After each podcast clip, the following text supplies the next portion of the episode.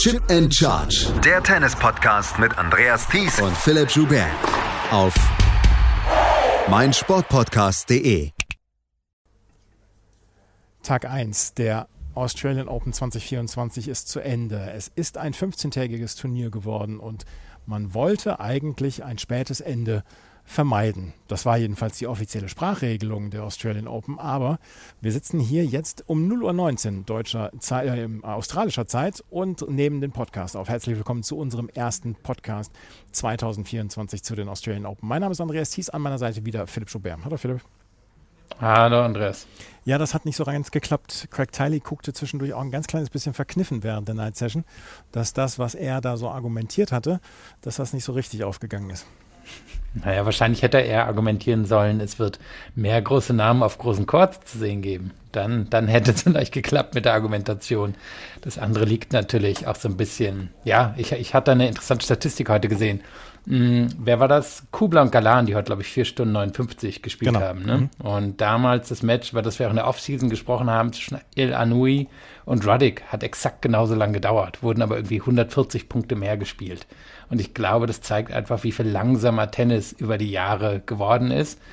Und da kann man wahrscheinlich eigentlich nur kontern, wenn man die Night Session früher beginnt. Aber ob das ein Grand Slam Turnier machen wird, bin ich mir nicht so sicher. Oder nur ein Spiel abends bringt, weil das Spiel, über das wir jetzt als erstes sprechen sollten, das ist nämlich das von Novak Djokovic gewesen. Das hat genau vier Stunden gedauert. Novak Djokovic hat gegen Dino Prismic heute in vier Stunden gewonnen und er hat sich tüchtig gequält. 6 zu 2, 6 zu 7, 6 zu 3 und 6 zu 4 hieß es am Ende für den zehnfachen Australian Open Sieger. Er hat noch nie so lange in einer ersten Runde bei einem Grand Slam gespielt. Vorher der Rekord war ein Match gegen Gal Monfils.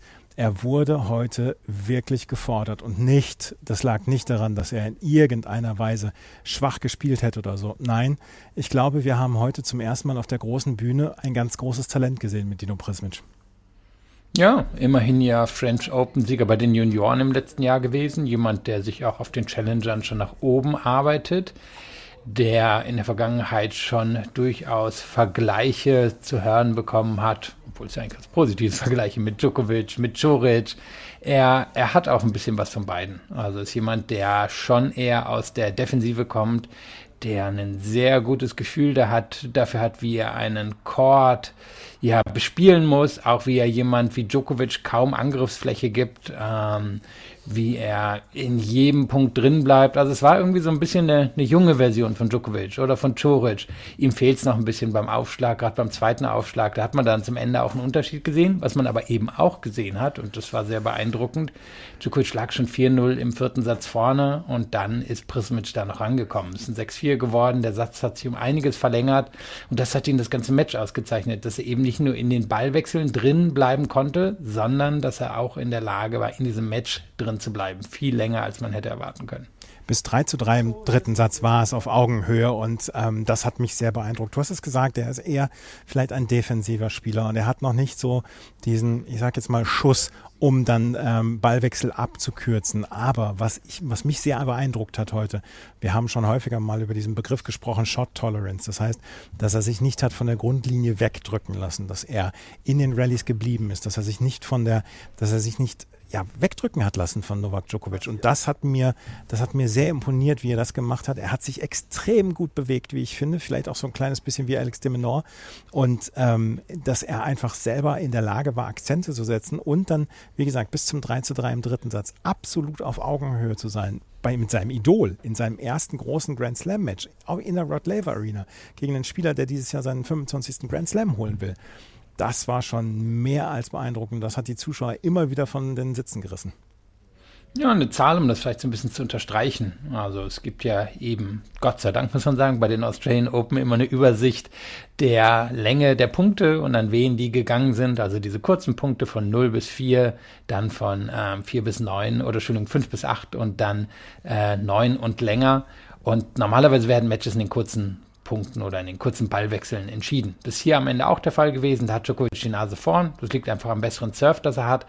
Aber Prismic war dran bei den mittleren und bei den langen Punkten. Und es gab sehr viele lange Punkte im Vergleich zu anderen Matches in, in dieser, äh, an diesem Tag. Und ähm, am Ende hat er Dino mit 35 zu 36 verloren. Und was hat er hier geschafft?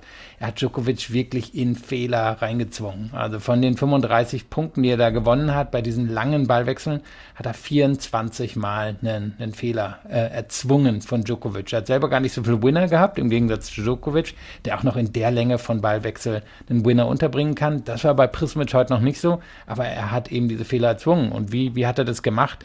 Indem er eben wirklich Djokovic, der über die Jahre immer besserer Offensivspieler geworden ist, dazu gezwungen hat, Risiko gehen zu müssen. Ähm, sowohl bei den kürzeren und dann vor allem auch bei den längeren Ballwechseln. Und dass er das mit 18 schon so drauf hat, das ist sehr beeindruckend. Jetzt ist natürlich die Frage, die ist immer bei, bei so jungen Spielern, Reicht das oder kann er genug offensiv entwickeln, um wirklich weit nach oben zu kommen? Weil das andere ist schon da. Wir haben allerdings auch schon ein paar Mal gesehen, dass Offensivspieler ein bisschen länger brauchen, sich zu entwickeln und dass jemand wie Prismic jetzt erst der Defensive kommt, Schwierigkeiten haben kann, nochmal einen nächsten Schritt zu machen. Aber das, was wir gesehen haben, war heute auf jeden Fall sehr beeindruckend. Am Ende war er dann auch noch komplett eingetaped. Ähm, das sah dann auch schon beeindruckend aus. Aber er hat hier Novak Djokovic einen großen Kampf angeboten. Und Djokovic der ähm, so ein bisschen wie letztes Jahr gegen Enzo Coaco dann den ersten Satz verloren hat, beziehungsweise einen Satz verloren hat, der ist am Ende nach vier Stunden weiter. Er trifft in der zweiten Runde auf Alex, Alexei Popperin oder Mark Polmans. Auch das sollte eher eine Aufgabe sein, die ihn nicht ganz so beschäftigt, aber er ist auf jeden Fall, er hat schon einen kleinen Warnschuss bekommen, kann man so sagen. Ja, und hat er aber in der Vergangenheit auch schon öfter bekommen. Genau, also, letztes Jahr genau gegen Enzo Coaco hat er ja den Einsatz verloren.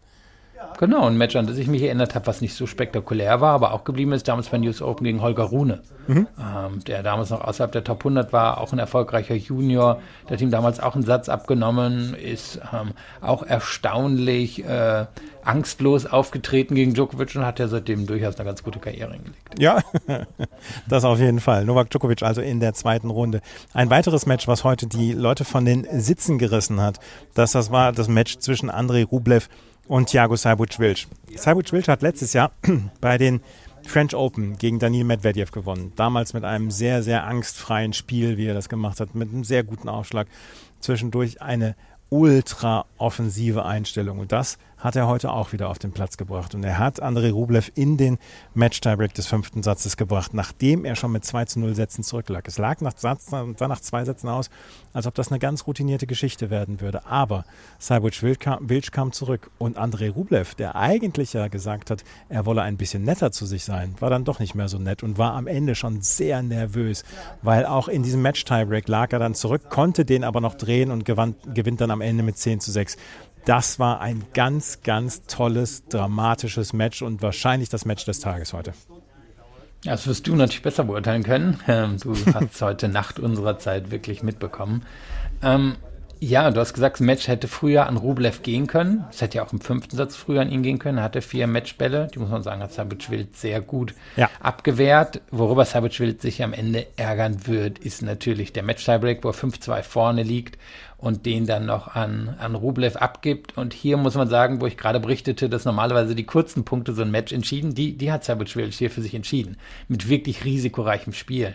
Aber Rublev hat ihm den Zahn gezogen über die langen Ballwechsel und hat einen klaren Vorsprung gehabt. War da auch dann am Ende der konstantere, der bessere. Das würde man auch erwarten, dass er das gegen jeden außer der absoluten Spitze ist, dass er, ja, ähm, da, da wahrscheinlich einen 60, 40, 70, 30 Vorteil hat in Ballwechseln und das ist im Tennis eine Welt. Und das, das hat sich dann heute heute doch schon gezeigt. Und Sajvuc Wilch, ja, ich meine, wir haben schon ein paar Mal über ihn gesprochen, ist ein sehr problematischer Typ, ähm, auch jemand, der ähm, abseits seiner Probleme, die, die er so durchs Leben oder die, ja, die er sich auch selber äh, zugefügt hat, ähm, jemand, der auf dem Court recht wild ist, ähm, der Anlagen hat, aber es jetzt ehrlicherweise auch noch nie so richtig unter Beweis gestellt hat. Sicherlich jemand eher, der für die großen Chords gemacht ist und deswegen kann ich mir vorstellen, dass ihm das heute auch gefallen hat, aber bei weitem nicht die Konstanz jetzt hat von jemand wie Rublev.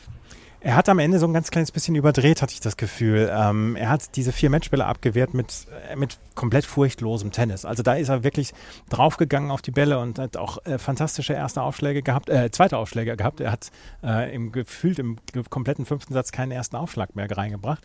Aber ähm, er hat furchtlos gespielt. Und da hatte ich das Gefühl, im Match-Tiebreak bei 5-2 hat er ein bisschen überdreht. Da wollte er ja, da wollte er so ein Showreel noch abliefern, um dieses, dieses Match zu gewinnen. Und da hat dann nämlich ähm, Andrei Rublev sehr seriös gespielt und hat das durchgezogen. Und das ist natürlich dann auch wieder beeindruckend und ist vielleicht auch so ein kleines bisschen dann auch eine Entwicklung von Andrei Rublev.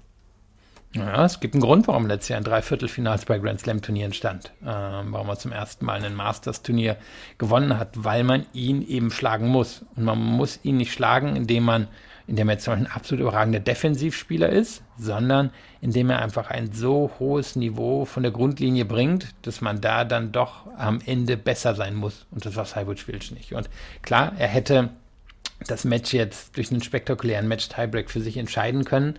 Aber ich weiß nicht, ob konstant von seiner Seite aus gereicht hätte, um Rublev oder um hier über die Ziellinie zu kommen gegen Rublev. Das glaube ich am Ende nicht. Und von daher, es war schon so, dass Rublev über das Match gesehen der bessere Spieler war, ähm, statistisch wie vom Spielerischen her. Du hast gesagt, es war spektakulär und für Rublev eine, eine ja, ähm, sicherlich eine Geschichte, bei der er erstmal durchatmet und jetzt sollten die nächsten Runden, sind, sind auch nicht so gut zu ihm, aber sollte jetzt eigentlich ganz gut im Turnier angekommen sein. Chris Eubanks oder Taro Daniel ist jetzt der nächste Gegner. Taro Daniel, der gerade in Auckland gewonnen hat. Äh, nee, Alejandro Tabilo war das. Entschuldigung, Taro Daniel stand im Finale. Ähm, aber Rublev äh, gegen Eubanks oder Daniel danach eventuell Canton Alice. Der hat heute in, drei, in vier engen Sätzen gegen ähm, Lloyd Harris gewonnen und das war eine Geschichte. Knapp vier Stunden hat es gedauert und am Ende hat Canton Alice hier die Oberhand behalten. Ein ganz enges Match gab es dann auch auf einem Außenplatz. Pavel Kotov gewinnt gegen Arthur Rinderknecht in fünf Sätzen mit 6 zu 3 im fünften Satz. Nachdem er mit 2 zu 0 Sätzen geführt hatte, hatte Rinderknecht dann auch aufgeholt, die nächsten beiden Sätze im Tiebreak gewonnen und dann am Ende aber 6-3 für Kotov. Matteo Arnaldi, der hat gegen Adam Walton heute gewonnen in drei Sätzen. Das war eine eher unspektakuläre Nummer. Arnaldi, auf den müssen wir aufpassen. Zweite Runde eventuell Alex Diminor. Das könnte ein sehr gutes Match werden. Ähm, ein Spieler Spieler, der heute mich komplett enttäuscht hat, das war ähm, Alex, Alexander Schewtschenko. Der hat nämlich ganz klar gegen Jaume Munar mit 3 zu 6, 3 zu 6, 1 zu 6 verloren. Und das Hallendach in der ähm, auf dem Platz 3 hat Christopher Connell hochgehoben. Der hat nämlich in fünf Sätzen gegen Christian Garrigan gewonnen mit 7 zu 5 im fünften Satz. Wir haben heute viele Fünfsatz-Matches gehabt. Taylor Fritz der hat gegen Facundo Diaz Acosta in fünf Sätzen die Oberhand behalten. Er hatte leichte Fußprobleme, aber Taylor Fritz, ich glaube, der schläft heute eher glücklich ein.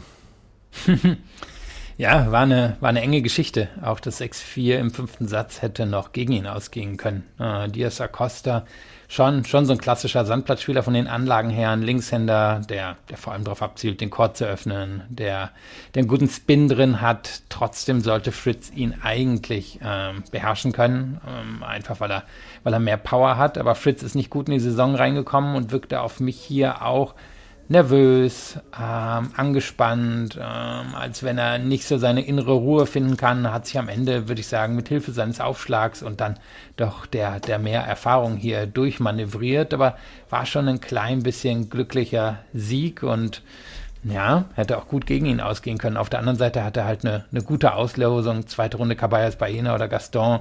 Nachher könnte Cerundolo warten, der jetzt ehrlicherweise heute auch keinen, keinen glorreichen Auftritt hingelegt hat. Also die Auslosung meint's gut mit ihm. Seine, ja, seine Form ist allerdings noch nicht so richtig.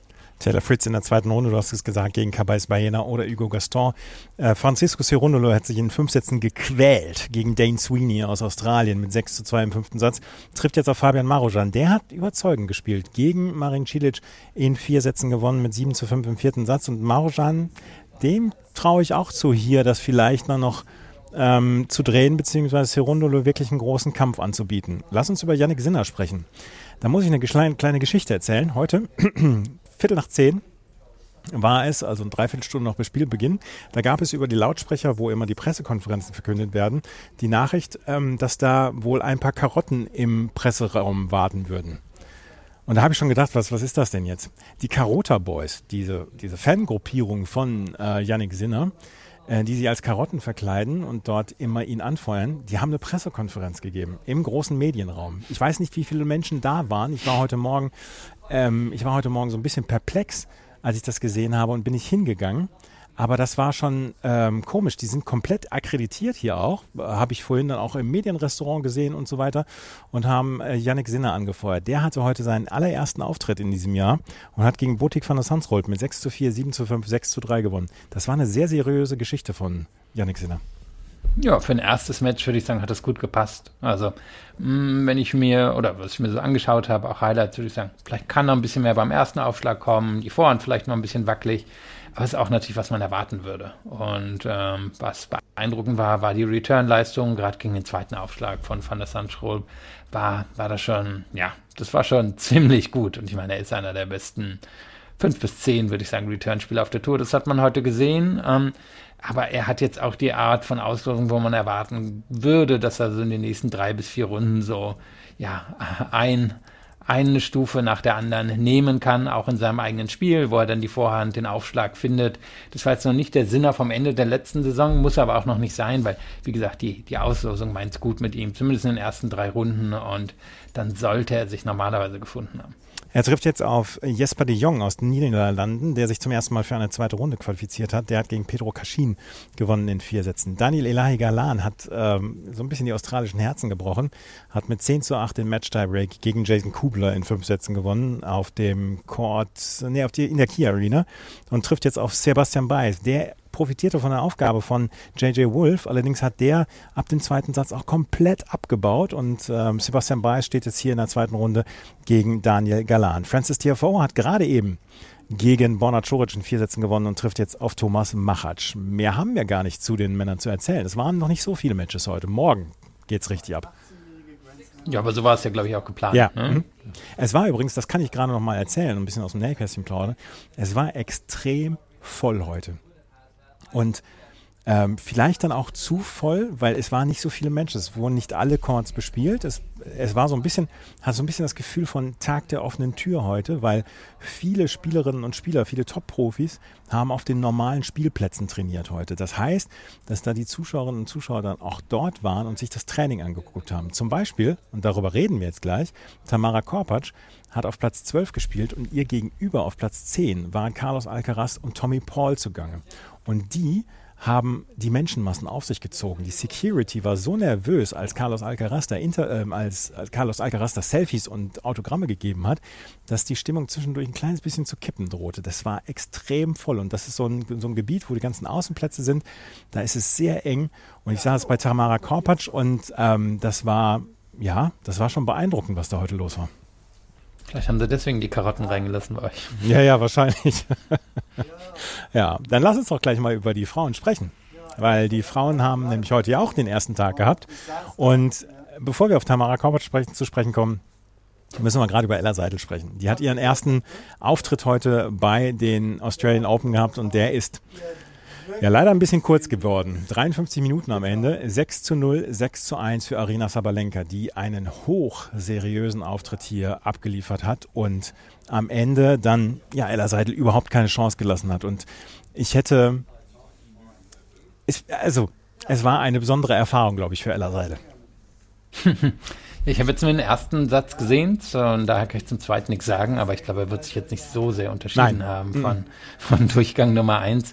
Ich meine, wir hatten schon über die Länge der Punkte gesprochen und das war heute ein Problem von Seidel. Sie hatte in den kurzen Punkten aber überhaupt kein Land gesehen. Ähm, Sabalenka ist eine bessere Aufschlägerin. Sabalenka greift ähm, greift früh den Aufschlag an. Ähm, Seidel hätte hier, glaube ich, mehr Zeit gebraucht, um ihre Punkte zu konstruieren, um Sabalenka ans Laufen zu bekommen. Wenn ihr das gelungen ist, in den wirklich, muss man sagen, wenigen Ballwechseln, die, die es überhaupt über vier, vier Schläge gab, dann hat sie ganz gut mitgehalten. Aber in den kurzen hatte sie, ja, da hatte sie weder den, den Gewinnerschlag, ähm, bei ihr steht am Ende ein Winner bei diesen Punkten von von, äh, oder diesen Schlägen von 0 bis 4 und die beiden haben 54 gespielt. Das heißt, nur einen davon konnte Seidel einem Winner beenden.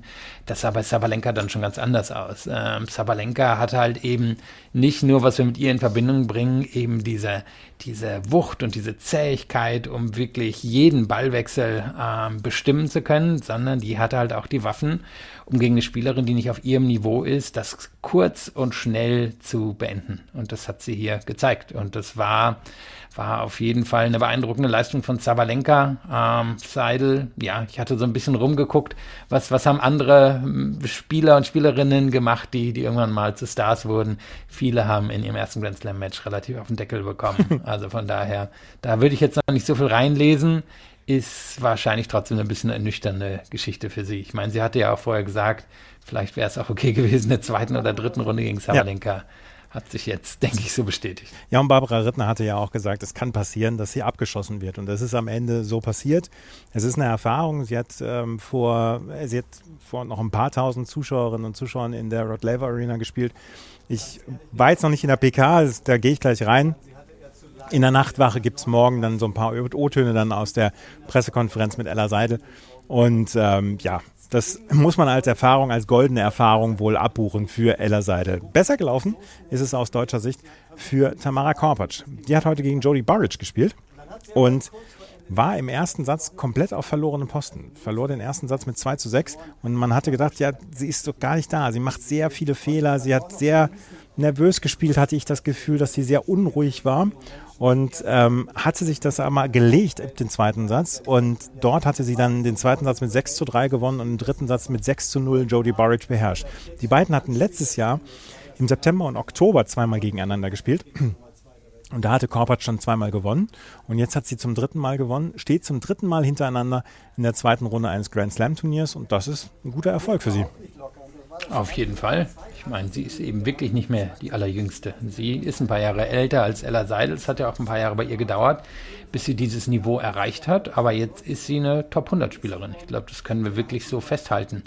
Ähm, Burridge hat, finde ich, wirklich im ersten Satz gezeigt, was sie kann. Das ist so dieses sehr geradlinige, schnelle Spiel aber dann ist sie irgendwie eingebrochen, ohne dass ich mir das jetzt erklären konnte, ohne auch, dass die Zahlen wirklich was hergeben. Ich meine, Barrage hat im dritten Satz immer noch 89 Prozent erste Aufschläge reinbekommen, aber Korpatsch hat 69 Prozent dieser Punkte gewonnen und war dann auch einfach die, die stabilere Spielerin. Und das ist ja einfach, wie Korpatsch Matches gewinnt. Sie ist stabiler, sie ähm, ist vielleicht ein Zack schneller im Kopf als, als ihre Gegnerin, ähm, antizipiert, was die machen wird und muss man sagen, war dann am Ende auch hier die, die klar bessere Spielerin. Jetzt hat sie eine große Aufgabe in der nächsten Runde, aber überhaupt, ich glaube, zum dritten Mal in ihrer Karriere bei einer ersten Runde hinauszukommen, ist für sie auf jeden Fall schon Erfolg. Und zum dritten Mal hintereinander. Hören wir mal gerade rein, was sie in der Pressekonferenz gesagt hat, weil das war ganz interessant. Also ein bisschen äh, aufgeregt war ich schon, weil ich habe auch daran gedacht, dass ich noch nie ein Match in Australien gewonnen habe und dass wir halt sonst immer umsonst hierher geflogen sind was heißt immer letztes Jahr und wäre dann dieses Jahr vielleicht auch gewesen. Ähm, ja, ein bisschen nervös, aber ich, ich war irgendwie vom Frühstück ehrlich gesagt noch richtig voll. Ich weiß nicht wieso. Ich habe um 9 Uhr gefrühstückt und habe bis dahin nichts gegessen und um 13 Uhr, also mir war es so schlecht. Aber ich habe es dann ja verdaut. Ja. Im zweiten Satz hat sich das dann ein bisschen gelegt? Oder ja, ja, genau. Also es fing dann ungefähr bei 4-2 aber erst an, so besser zu werden. Dann habe ich auch eine Banane gegessen. Äh, dann, dann ging das. Also dann, dann habe ich wieder ein bisschen Energie gekriegt und vielleicht war ich auch dadurch, dass ich so aufgeregt war, ein bisschen, also ich habe ein bisschen gezittert und war ein bisschen, äh, fühlte mich ein bisschen unwohl auf dem Platz, vielleicht wegen der Aufregung auch. Und ja, mit einem vollen Magen, das kann man ja niemandem vorwerfen, da nicht gut zu spielen, oder? Ja, sie ist schon irgendwie sehr goldig, ne? Ja, also. ja. Das war eine sehr lustige Pressekonferenz wieder. Ja, so, so ist sie ja auch, ne? Also irgendwie man, sie ist ja auch eine Hamburgerin, genau wie Seidel, würde man jetzt nicht denken. Ähm, würde mich jetzt nicht wundern, ich komme ja eigentlich aus dem Rheinland, wenn sie hier aufgewachsen wäre, aber ähm, nee, ist, ist Hamburgerin und ich finde sie wirklich goldig und ähm, sehr amüsant. Sie trifft jetzt in der zweiten Runde auf Barbora Krejcikova. Barbora Krejcikova hat sich heute gequält und ähm, sie hatte heute unglaubliche Probleme gegen die Japanerin Mai Hontama und sie lag schon Satz und Break zurück. 6 zu 2 hatte Mai Hontama den ersten Satz gewonnen, führte im zweiten Satz mit Break und alles sah danach aus, als ob Krajcikova sich hier ganz früh würde verabschieden müssen. Aber sie hat sich durchgebissen, sie hat sich reingekämpft und sie hat sich man kann keine andere Vokabel dafür nutzen. Sie hat sich reingequält in dieses Match und ähm, das am Ende dann gewonnen. Auf der letzten Rille mit 6 zu 2, mit 2 zu 6, 6 zu 4, 6 zu 3. Das war kein guter Auftritt von Krajcikova. Und äh, da wird sie sich steigern müssen gegen Tamara Kopacz in der zweiten Runde. Ja, und jeder hat gesehen, warum ich sie ins Finale getippt habe. Ja. ähm, Ja, am Ende hat sie nur drei Punkte mehr gewonnen. Und das ist in einem Dreisatzmatch wirklich wenig. Ähm, es ist schon so gewesen, dass sie sich im Laufe der Zeit gesteigert hat. Das Problem bei Krajcikova ist, dass sie eine Spielerin ist, die ich finde, wenn sie schlecht spielt, dann sieht das auch besonders schlecht aus. Bei anderen kann man immer noch sagen, naja, okay, die kriegen halt relativ viele Bälle rein, sind da vielleicht ein bisschen passiv. Das ist das so, aber Krajcikova, bei der so viel über Präzision geht, so viel darüber einen Chord, ja, bei ihr ist es ja kein Beherrschen, sondern ein Chord, ähm, ja, mir fällt kein richtiges Wort dafür ein, aber sie, sie ist so geschickt, wie, wie sie so einen Chord im Griff hat. Und ähm, wenn ihr das nicht gelingt, dann gehen die Bälle halt auch mal locker zwei, drei Meter ins Aus und dann sieht das wirklich auch nicht sonderlich toll aus. Und Hontama hat besser gespielt, als man jetzt erwarten würde, ähm, von der Weltranglistenposition her, war, war solide, hat jetzt nicht die Offensivwaffen von Waffen von Krajcikova, aber wirklich eben bis zum allerletzten Moment drin gewesen und ja, jetzt kann man gespannt sein. Kratschikova ist eine, die, die kann jetzt in der nächsten Runde auch ein 1 und 1 gegen Korpat schaffen, kann aber auch rausgehen. Die ist ja so ein bisschen nicht vorhersagbar. Das beste Spiel des heutigen Tages, das haben Leila Fernandes und ähm, Sarah Balik geliefert. Leila Fernandes und Sarah Bellick haben sich in der John Kane Arena getroffen heute Mittag und haben von Anfang an die Winner ausgetauscht. Der erste Satz war wirklich famoses ja, man muss es sagen, Shotmaking von beiden. Viele Winner, vieles auf den, auf den ersten Punkt gehen, beziehungsweise auf den ersten Ball drauf gehen. Und das war ein hoch unterhaltsames Match. Leila Fernandes hat es ganz knapp diesen ersten Satz mit 7 zu 6 gewonnen. Bis zum 2 zu 2 im zweiten Satz blieb es dann auch spannend. Aber dann zog Leila Fernandes davon und gewinnt am Ende mit 7 zu 6 und 6 zu 2. Das war eine ganz, ganz tolle Vorstellung von beiden. Und am Ende Leila Fernandes sehr stabil geblieben. Ja, und Bailik jetzt nicht bekannt für ihre gute Laune. Also, nee. Äh, die, die, die kann auch mal ein bisschen mürrisch sein, gegen sich selber vor allem. Ähm, ja, also Unterschied würde ich sagen, hier am Ende der Aufschlag. Der ist einfach bei Fernandes besser. Der fehlt vielleicht bei Bailik auch. Ein großes Talent, du hast schon gesagt, Shotmakerin. Eine, die eine tolle Vorhand hat. Eine, die die wirklich jeden Punkt beenden kann, aber eben auch eine, die, die sehr hopp oder top ist und die auch noch nicht so richtig Konstanz in ihre Karriere reinbekommen hat und die wahrscheinlich schon eine etwas positivere Einstellung wird finden müssen, um, um so richtig Erfolge zu haben. Äh, und das, das kann man Fernandes ja nun wirklich nicht absprechen. Das hat sie eigentlich immer in jedem Match und ähm, ja, kriegt jetzt ja auch eine ganz interessante Aufgabe in der zweiten Runde. Ja, vor allen Dingen hier äh, Hop oder Top, ne? Da sind, da sind wir ja wieder. Ähm, Alicia Parks trifft, ist jetzt die Gegnerin von ähm, Leila Fernandes. Die hat nämlich gegen Darius Nior mit in drei Sätzen gewonnen mit 2 zu 6, 6 zu 2 und 6 zu 4. Ich hatte Alicia Parks am Anfang dieses Jahres ein bisschen weiter erwartet, als sie dann am Ende jetzt ist. Aber zweite Runde, das könnte was werden mit ihr und ähm, Leila Fernandes. Auch wieder so ein Shotmaking-Duell. Ja, und sie braucht die Punkte. Sie hat ja bald den Titel in Lyon zu verteidigen. Mhm. Von daher, wenn sie, wenn sie da nicht zumindest ein paar Punkte zu Anfang Februar holt, dann könnte es doch relativ schnell ähm, zurückgehen in der Weltrangliste. Und ich meine, es war ein klasse Duell, Offensivspielerin gegen Defensivspielerin. Snigur ist wirklich eine, die primär ähm, Bälle zurückbekommt, während Parks sieht man, dass sie eine brillante Spielerin sein kann, aber das jetzt auch nicht konstant hinbekommt. Und ähm, ja, schon, schon glaube ich, entweder ihr Spiel wirklich um ihren, komplett um ihren Aufschlag wird aufbauen müssen oder schauen muss, dass sie wirklich super fit wird, um, ähm, um sich eben die richtigen Positionen zu bringen für die Schläge, die sie, die sie so hat auf der Vorhand und Rückhand. Von daher ich sehe seh noch nicht so richtig den, den Weg für sie nach vorne. Und Schnigur, ja, eben eher, eher Defensivspielerin, hätte das Match hier wahrscheinlich gewinnen sollen. Ähm, aber Parks ist halt eine, die dann an, an ja, Offensivwaffen rankommt, die Schnigur so in der Form einfach nicht hat. Lesia Zurenko ist auch weiter. Die hat sich durchgebissen gegen Lucia Bronzetti. 3 zu 6, 7 zu 5 und 6 zu 3. Äh, kleine Side Note. Lucia Bronzetti hat den allerersten Punkt im Hauptfeld der Australian Open gewonnen. Das wird ihr nicht viel bringen und das äh, wird sie auch nicht trösten. Sie hat dieses Match gegen Lesia Zurenko verloren. Kamila Rachimo war die erste Spielerin heute in der ersten, zweiten Runde. Sie gewann gegen Emin Bektas aus den USA mit 6 zu 4, 6 zu 4. Trifft jetzt etwas überraschend auf, Wang, äh, auf Dian Paris. Die hat nämlich in drei Sätzen gegen Wang Jinyu aus China die an 30 gesetzte gewonnen. In drei Sätzen 6 zu 3, 2 zu 6 und 6 zu 3. Caroline Dollarheit hat gegen Leolia Jean-Jean gewonnen. 6-2, 6-4. Leolia Jean-Jean war die, die gegen Evalus in der letzten Quali-Runde gewonnen hat. Und dann haben wir noch ähm, warte, haben wir noch Ale ähm, Alina Korneeva. Die hat gegen Saras Röbes-Tormo gewonnen. In drei Sätzen. Etwas überraschend. Saras Röbes-Tormo, die das Leben gerade von jungen Spielerinnen so schwer machen kann, hatte keine Mittel mehr im zweiten und dritten Satz. Ja, weil müssen wir sagen, natürlich Cornet war absolut super Talent. Mhm. Ähm, das ist diejenige, die letztes Jahr die Australian Open und French Open bei den Juniorinnen gewonnen hat, die gegen Mira André war damals, ähm, die die Oberhand behalten hat, die auch erst 16 ist und die schon ein ziemlich beeindruckendes Spiel hat. Auch da fehlt es noch so ein bisschen am Aufschlag, aber die Grundschläge sind schon sehr beeindruckend und sie ist in Satz 2 und 3 sehr konstant durch die Defensive von Cerubus Tormo durchgekommen. Und das ist nicht einfach. Also das, das war schon beeindruckend. Und ähm, das eine, die, die jetzt schon sehr athletisch ist, aber bestimmt noch athletischer werden wird, die ähm, einen, einen Aufschlag mit der Zeit wird finden müssen, aber von der Grundlinie ist das schon, das war auf jeden Fall schon Top 100 Niveau. Und das war ein Match, auf jeden Fall ein eins, eins mit Ausrufezeichen und auch eins, das ich so nicht erwartet hätte, muss ich sagen.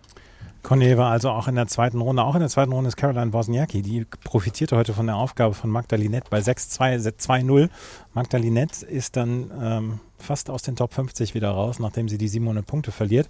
Aber Mutter Caroline Wozniacki ist weiter eine Runde und trifft jetzt dann auf Tomo Faeva. Die hat gegen Alice Cornet in zwei Sätzen gewonnen. Caroline Wozniacki macht eigentlich einen ganz guten Eindruck. Ja, ich bin gespannt, also wie es bei ihr läuft schwer jetzt natürlich viel aus dem Match rauszuziehen, weil die Verletzung von Lilette kam bei 3-2 oder 4-2 im ersten Satz, kann ich mich jetzt nicht mehr genau erinnern, aber so ungefähr um den Zeitpunkt rum. Wozniacki fand ich jetzt beim Aufschlag heute nicht so beeindruckend. Ähm, der wird aber, der wird aber gut sein müssen, damit sie nochmal an alte Zeiten ähm, aufschließen kann und was mir schon auffällt, sie hat nicht mehr ganz die Spritzigkeit früher Tage. Auf der anderen Seite ist sie jetzt etwas offensiver in ihrem Spiel. Also ist möglich, dass sie da das dann wieder wettmachen kann. Aber ich glaube, sie wird schon eine bessere Aufschlagsleistung brauchen, um hier in dem Turnier weit zu kommen. Eine Spielerin, die mit ihrer Leistung durchaus zufrieden sein kann, das ist Maria Sakkari. Die hat gegen Naohi Bino mit 6 zu 4, 6 zu 1 gewonnen, nachdem sie letztes Jahr in drei von vier Grand Slams die erste Runde verloren hatte, ist das ein Fortschritt, der ihr sehr gefallen wird, so komplett ohne Drama und ohne zu viel zu tun, hier die zweite Runde erreicht zu haben. Ja, und war eng, die ersten sieben, acht Spiele und dann ist sie davon gezogen, hatte einfach viel mehr in der Offensive natürlich anzubieten als eine Hibinho. Nächste Runde könnte dann allerdings schon ein bisschen enger werden. Aber Nissian hat hat selber durchaus ein Offensivspiel, die es war eine mit wirklich langen Schwüngen. Das heißt, wenn Zachary die so ein bisschen treiben kann, dann sollte das auf den eher schnellen Belegen in Australien schon für Zachary reichen. Und ähm, ja, sie wird so den Anspruch haben, weiterzukommen als, als die zweite Runde. Jo Joan Bai war die Spielerin, gegen die Eva Avanesian in drei Sätzen gewonnen hat mit 6 zu 2 im dritten Satz. Da haben wir noch, ach so, ein Ergebnis müssen wir auf jeden Fall noch betrachten, das nämlich von Amanda Nisimova. Die hat heute die an 13 gesetzten Ludmila Samsonova besiegt mit 6 zu 3 und 6 zu 4. Amanda Nisimova, die lange weg war aus dem Tennis, ist wiedergekommen. Was man heute bei ihr wieder gesehen hat, ist, dass sie wenn sie gut zum Ball steht, dass sie die Bälle immer noch unerreichbar im Feld der Gegnerin unterbringen kann. Ähm, es wird eine Zeit brauchen, es wird vielleicht auch Geduld brauchen von ihr, um wieder zurückzukommen, richtig, aber das war heute ein erster guter Schritt. Ja, und Samsonova eben auch eine absolute Wundertüte, eine, die locker Top Ten Tennis spielen kann, aber dann eben auch nicht, war heute so ein bisschen zwischen zwischen den beiden war eine ganz okaye Leistung, aber sie war diejenige, die eher Fehler gemacht hat als Anisimova. Und Anisimova hat so diese, die, die ich mal so die konstruierten Punkte nenne, ähm, beherrscht. So zwischen fünf und acht Schlägen, also wo man sich Gegner ausguckt, wo man vielleicht auch einfach Muster im Spiel drin hat, die, von denen man weiß, dass die Gegnerin da jetzt nicht ähm, äh, eine Antwort drauf hat. Ähm, da braucht man natürlich eine gewisse Sicherheit, eine, eine gewisse Eingespieltheit und äh, man muss Anisimova immer noch sagen, sie hat ein so großes äh, Talent am, am Schläger oder überhaupt ein Schlagtalent, dass ihr das immer noch gelingt und ähm, Samsonova war nicht in der Lage, sie jetzt so sehr ans Bewegen zu bekommen, dass das ähm, ja für sie ein entscheidender Faktor geworden wäre und von daher Anisimova, das haben wir gesehen im ersten Turnier des Jahres, kann sein, dass sie in der nächsten Runde schon wieder klar rausgeht, weil die Konstanz scheint noch nicht da zu sein, aber das Talent ist nach wie vor extrem beeindruckend. Das war es mit der ersten Runde, die wir heute erlebt haben. Morgen geht es weiter und das morgen ein ganz, ganz voller Zeitplan. Wir haben morgen 64 Spiele, das heißt ähm, 16 Spieler aus der, aus der einen Hälfte, die heute gespielt hat und dann 16 Spieler aus der anderen Hälfte. Das heißt, morgen werden wir eine ganze Menge erleben. Matteo Berrettini spielt nicht mehr mit. Der äh, hätte eigentlich gegen Stefanos Tsitsipas antreten sollen. Siso Bergs rückt für ihn nach. Berrettini musste rausziehen. Morgen allerdings Alex de Menor gegen Milos Raonic in der Night Session und Caroline Garcia gegen Naomi Osaka. Das könnten zwei wirkliche Kracher werden in der äh, Margaret Court Arena Felix Auger-Aliassime gegen Dominic Thiem in der Night Session. Ons Jabeur wird auch in der Night Session spielen. Und dann sind morgen sechs DTB-Profis dann auch noch im Einsatz. Wir werden euch dann natürlich darüber informieren. Aber ähm, die Night Sessions morgen auf den beiden großen Courts, die lassen nicht viel zu wünschen übrig. Also von, dem, von den Namen her. Ja, gucken wir mal, ob das so vier Stunden Geschichten werden oder dann doch ein bisschen, bisschen kürzer. Ich bin am gespanntesten eigentlich auf Roger Alessim gegen mhm. Team und auf Garcia gegen Osaka. Einfach zur, zur Standortbestimmung für drei dieser Spieler und Spielerinnen, Osaka, Roger Alessim und Team. Gucken, wo die so ein bisschen stehen. Ähm, für alle drei eine Chance, hier, hier schon mal eine Duftmarke zu setzen. Und da, da, ja, gucken wir mal, wie, wie wird es dann morgen oder so in 24 Stunden oder so einschätzen. Und wir werden morgen natürlich auch wieder darüber berichten. Das war's mit der ersten Ausgabe von unserem Australian Open, von unseren Australian Open Zusammenfassungen. Wenn euch das Ganze gefällt, dann freuen wir uns über Bewertungen, Rezensionen bei iTunes und bei Spotify. Folgt uns bei Twitter, bei Instagram und bei Blue Sky. Und wenn euch das so gut gefällt, dass ihr uns auch finanziell unterstützen wollt, dann habt ihr die Möglichkeit, das per PayPal oder Steady zu tun. Die Links dazu gibt es in den Show Notes. Vielen Dank fürs Zuhören. Morgen gibt es erst die Nachtwache und dann später dann auch noch den normalen Podcast. Vielen Dank fürs Zuhören. Bis zum nächsten Mal. Auf Wiederhören. Chip and Charge. Der Tennis-Podcast mit Andreas Thies und Philipp Joubert. Auf meinsportpodcast.de. Schatz, ich bin neu verliebt. Was? Drüben. Das ist er. Aber das ist ein Auto. Ja, eben. Mit ihm habe ich alles richtig gemacht. Wunschauto einfach kaufen, verkaufen oder leasen. Bei Autoscout24. Alles richtig gemacht. Wie baut man eine harmonische Beziehung zu seinem Hund auf? Puh, gar nicht so leicht. Und deshalb frage ich nach, wie es anderen Hundeeltern gelingt, beziehungsweise wie die daran arbeiten. Bei Iswas Dog reden wir dann drüber. Alle 14 Tage neu mit mir, Malte Asmus und unserer Expertin für eine harmonische Mensch-Hund-Beziehung, Melanie Lippisch. Ist was, Dog? Mit Malte Asmus. Überall, wo es Podcasts gibt.